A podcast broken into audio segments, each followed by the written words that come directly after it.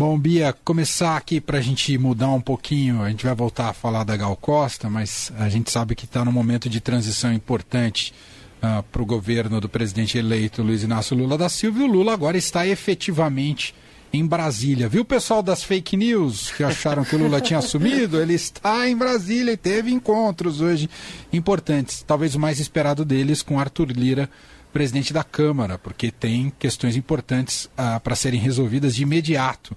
Mas queria te ouvir, Bia, um, um, saldo de como é que tem sido essa, essa tour do, do Lula pela primeira tour depois de eleito do Lula por Brasília. Emanuel, você mencionou a questão das fake news, né? Que no último, nos últimos dias aí na internet circulou essa é, esse boato, né, uma informação falsa, uma mentira de que o Lula teria estaria hospitalizado, né, é, com a hora com AVC, com infarto, com cada hora é uma coisa. É, essa é, não é uma, você falou num tom de brincadeira aí, e aí eu já aproveito, né, para falar que isso preocupa mesmo o entorno do Lula e inclusive pós-eleição, né. Então a comunicação é, que trabalhou para ajudá-lo a se eleger, a comunicação da campanha tem debatido como se manter ativo pós-eleição para tentar combater essas fake news que eles acham que vai continuar aparecendo. Não é só agora, logo no pós-eleição, não, mas que pode perdurar aí ao longo é, desses meses até ele tomar posse e depois também durante o mandato. Então, essa aparição do Lula é, é importante também nesse sentido, apesar de a gente ter coisa muito mais relevante para debater aí sobre a passagem dele por Brasília, mas também desse ponto de vista ela é importante. Mas o Lula, passada a eleição, ele tem aparecido menos e só nesses momentos em que ele se coloca de fato como o presidente eleito, né? Então ele não tá, é, não tem mais feito declarações todos os dias ou aparições todos os dias. Ele se manteve aí recluso por um período que tirou férias na Bahia e agora embarcou, né? Ontem chegou ontem à noite e hoje já circulou em Brasília pela primeira vez como presidente eleito é, neste ano. É, você mencionou a reunião com Arthur Lira, presidente da Câmara, sim, uma das mais importantes, é, porque o Lula vai precisar da ajuda do Congresso, né, do, do boa vontade do Congresso, é, para conseguir é, aprovar se esse for de fato o caminho escolhido é, pela equipe eleita, pelo Lula e pelos seus aliados, é, aprovar uma PEC, uma proposta de emenda à Constituição de, da transição, é, que prevê aí um, um, a possibilidade de se estourar o teto de gastos né, no é, ano de 2023. Isso porque algumas das promessas é, eleitorais feitas pelo Lula na campanha não cabem no orçamento que foi enviado ao Congresso, entre eles a continuidade do pagamento do Auxílio Brasil de 600 reais, que deve voltar a se chamar Bolsa Família no governo Lula e o acréscimo de 150 reais é, para cada filho das famílias beneficiadas pelo é, Auxílio Brasil ou Bolsa Família, enfim, desse o nome que quiser, mas ao auxílio, essa, esse programa de transferência de renda. Então, para conseguir aprovar isso, Lula precisa da boa vontade do Congresso. No Senado, com o Rodrigo Pacheco, um pouco mais simples a situação. Com Arthur Lira, Arthur Lira foi um aliado de primeira ordem do presidente Bolsonaro. Mas desde que o Lula ganhou, tem dado sinais de que pode sim é, compor aí junto com o novo governo. Né? É, o Lula mandou um sinal na reunião de hoje, o sinal de que ele não deve interferir na disputa é, pela presidência das casas legislativas, ou seja, não deve interferir a favor nem contra de uma reeleição do Arthur Lira. É, esses sinais são importantes, porque essa disputa acontece no começo do ano que vem, é, e normalmente, se o Lula resolvesse trabalhar contra, por exemplo, Lira, é, isso já mudaria um pouco o ânimo, a disposição é, com que o Lira receberia o Lula certamente. E também se reuniu nesta quinta o Lula com os ministros do Supremo Tribunal Federal, com a presidente do Supremo, a ministra Rosa Weber, e com os demais ministros. A ideia é passar essa mensagem de que haverá uma pacificação entre os poderes num novo governo, que não haverá um tensionamento. É, claro, sempre a, a, a, relação entre os três poderes ela é feita também de tensões, né? Uhum. É, mas é, dentro, digamos assim, assim, do que se espera no funcionamento de uma democracia, que não foi muito o que a gente viu nos últimos anos, né? A gente viu a corda sendo esgarçada aí muitas vezes, especialmente na relação entre é, judiciário, entre Supremo e Executivo, é, com uma guerra quase instalada é, pelo presidente Bolsonaro e pelos seus aliados, é, os bolsonaristas aí mais radicais, contra o Supremo Tribunal Federal. Então, é, essa passagem por Brasília tem o condão tanto de é, dar início a essa negociação política mais é, de, necessária para o Lula para conseguir avançar nessa PEC ou nos outros instrumentos que ele entenda relevantes para poder furar o teto, para poder extrapolar o teto ano que vem. Isso aí está sendo discutido pela equipe econômica, mas também para passar essa mensagem, a mensagem de que é, ele vai trabalhar, e é isso que ele tentou dizer hoje, disse aí para ministros do Supremo, também para o Lira, que ele vai trabalhar pela união, pela pacificação do país. E também é importante estar com o Lula, o Lula estar com essas figuras, aliás, é, num dia que a gente está falando aí de Forças Armadas, né, de Ministério da Defesa apresentar um relatório sobre sistema de votação. Então, é, é um sinal também muito forte é, ter o presidente eleito com os demais poderes, junto dos demais poderes, demonstrando que a eleição é, que levou o Lula a ser vitorioso tem respaldo, portanto, por parte de todo o Supremo, por parte do Congresso também.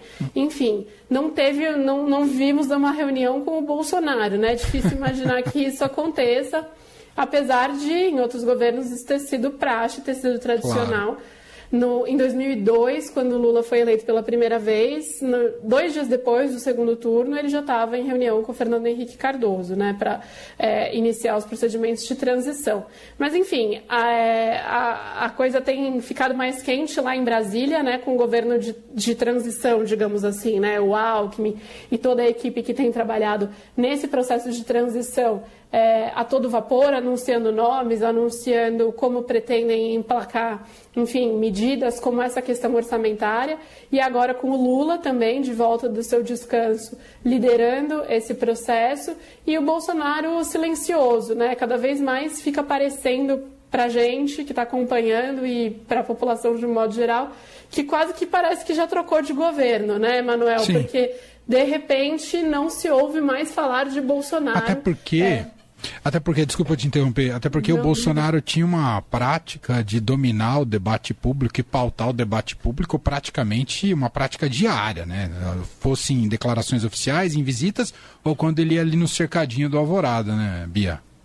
Exatamente, ele está né, silente ali, ele está na dele, não está aparecendo, não está com agenda oficial, é, enfim, ou seja, pouco se ouve do Bolsonaro e muito se ouve, naturalmente, do, é, do governo eleito, do presidente eleito, né? Ainda mais Lula é isso, ele saiu, ficou uns dias fora, deixou um pouco, parece é, que deixou um pouco a poeira baixar, digamos assim, né? Quando ele decidiu viajar, o Lula, o Bolsonaro ainda não tinha nem se pronunciado, é, o Bolsonaro não ligou para o Lula para reconhecer a vitória.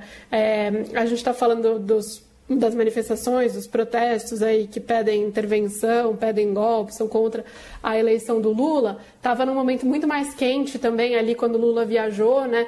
Então ele ficou fora na hora que as coisas ainda estavam precisando começar a se assentar, deixou o Alckmin tocando barco aqui como coordenador da transição e vice-presidente eleito. É, e agora o Lula retorna e, enfim, começa a assumir esse protagonismo nas discussões políticas, algo que a gente deve ver bastante daqui para frente. Não tanto na semana que vem, porque semana que vem a gente vai ver ele em outro cenário. Ele viaja para o Egito para participar da COP 27 e aí novamente não tem previsão de participação do presidente Bolsonaro na COP, é, mas é, o Lula estará lá. É, e deve discursar e segundo seus aliados deve fazer uma fala muito enfática sobre o papel do Brasil e o protagonismo que o Brasil tem que ter no combate ao desmatamento e na defesa do meio ambiente e é, no protagonismo aí da discussão sobre a questão climática. Então é realmente uma mudança aí quase 180, um giro 180 graus, né, com relação é, ao que a gente via nos fóruns internacionais é, há hum, alguns anos, né, e que poderia até ver novamente agora se o Bolsonaro fosse a COP, mas não há essa expectativa. E aí eu vamos, acho que é interessante ver quem vai estar próximo do Lula. A gente sabe que a Marina Silva vai estar na COP também, é, mas enfim, é, quem que vai estar ali bem pertinho do Lula nas imagens, nas fotos, toda vez que ele aparecer circulando pela COP, isso pode ser um indicador importante uhum. é, com relação a quem pode assumir o Ministério do Meio Ambiente, assim como hoje a gente teve algum sinal ali. O senador eleito Flávio Dino, que é do PSB do Maranhão, acompanhou o Lula na reunião com os ministros do Supremo Tribunal Federal. Flávio Dino é o nome mais cotado para assumir o Ministério é, da Justiça ou da Segurança Pública ou Justiça e Segurança Pública. É, Ainda deu... não se sabe bem se vai ser dividido ou não, né? É, ele deu entrevista para a gente hoje aqui na, no Jornal Dourado. Uh, mas claro, ele não confirmou nada né, sobre assumir ministérios, mas Sim falou bastante sobre o que pensa sobre a justiça, a segurança é. pública. Ele entrou totalmente nos méritos dos teor, do teor, das propostas, do que seria ideal, mas se ele vai ser o ministro, ele falou que não. Então, acho é meio, que. É meio unanimidade entre o pessoal da é. área que Flávio Dino é o preferido, é o escolhido. Tinha outros, outros nomes importantes aí dessa área jurídica do entorno do Lula participaram também dessa reunião, como o Cristiano Zanin, que foi o advogado que defendeu o Lula na operação Operação Lava Jato, né? É, enfim, o Zanin teve à frente da estratégia que acabou por ser bem sucedida no final, né? Ou seja, o Lula saiu da prisão e concorreu, foi eleito.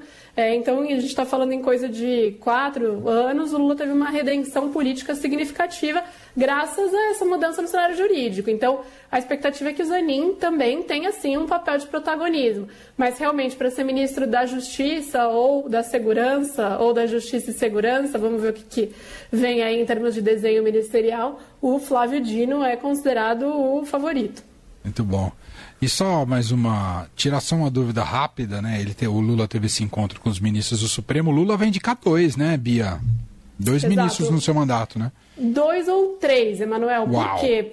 Porque é, ele, é, os ministros Ricardo Lewandowski e Rosa Weber se aposentam né, nos próximos anos, mas o ministro Luiz Roberto Barroso algumas vezes já chegou a dizer que depois que ele assumisse a presidência, ele poderia se aposentar antecipadamente, que ele não deveria ficar até o final, é, até os 75 anos.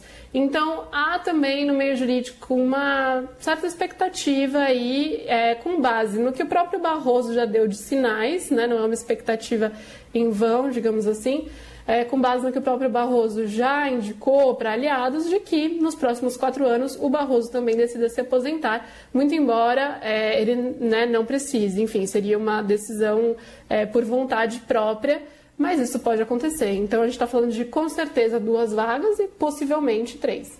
Muito bem. Bom, para a gente fechar aqui a participação da Beatriz Bula, nós pedimos a todas as nossas colunistas hoje aqui do Fim de Tarde Adorado para escolher uma música para homenagear a Gal Costa. Qual você escolheu, Bia?